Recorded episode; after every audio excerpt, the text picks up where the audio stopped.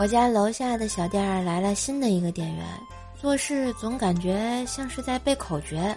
某次顾客买了一瓶酱油，我听到店员行云流水般的回答：“收您十块，找您五块，请问您要不要吸管？” 这。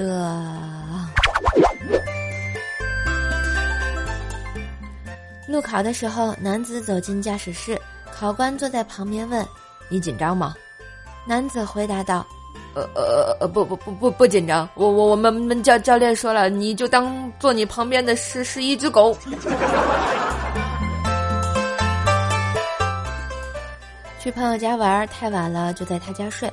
他问我需不需要盖被子，我说：“你就给我找个小点的被子盖着肚脐儿就行了。”半夜冷醒了，睁开眼一看啊，我的肚脐眼上只盖了一块眼镜布啊。